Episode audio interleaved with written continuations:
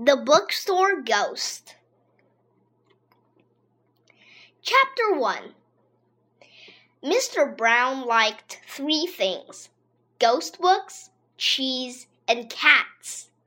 I will buy a bookstore, said Mr. Brown. And he did. He sold only ghost books. Then he said, I need a friend. I will get a cat.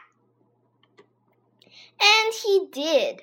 His cat was not like other cats. She did not like fish, but she loved cheese. Mr. Brown and his cat ate cheese for breakfast, lunch, and dinner. They lived above the bookstore. Mice lived in their house too. Chapter 2 One day a woman came in to buy a book. She saw a mouse. Eek! she screamed. She ran out of the store.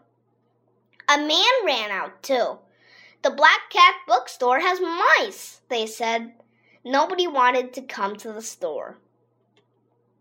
This is your job, Mr. Brown told his cat. You are the cat. You catch the mice. So the cat went to the mouse hole. The mice were scared. But the cat said, I am not like other cats. I like mice. And she did. The cat and the mice played together.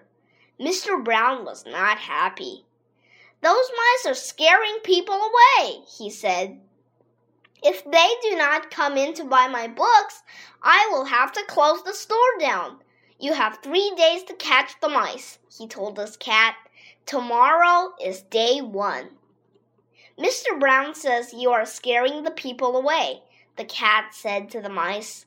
But this is a ghost bookstore, said a mouse. It should be scary. Then the cat said, I have a plan. Chapter 3 Day 1 came. Day 1 for the cat and day 1 of the plan. A boy was walking by the store. Crash! A book fell off a shelf. Thump!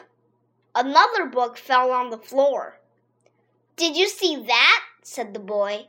He went into the store. Crash! Thump! More books fell. The Black Cat bookstore has a real ghost, the boy said. Then his friends came into the store. Day two came. Day two for the cat and day two of the plan. The ghost was very busy. So was the store. Everyone wanted to see the ghost. The cat purred.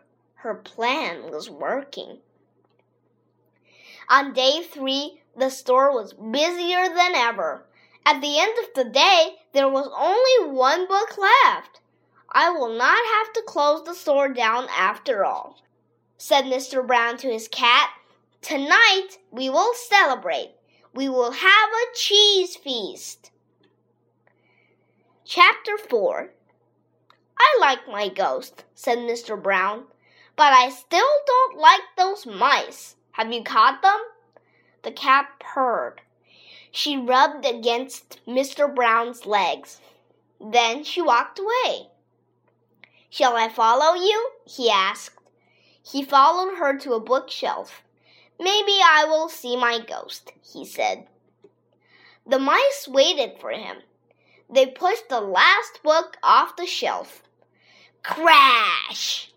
The mice looked at Mr. Brown. Mr. Brown looked at the mice. I see, said Mr. Brown. Do ghosts like cheese? he asked the mice. Now they all live together. The store is always busy. And Mr. Brown likes four things ghost books, cheese, his cat, and his ghost.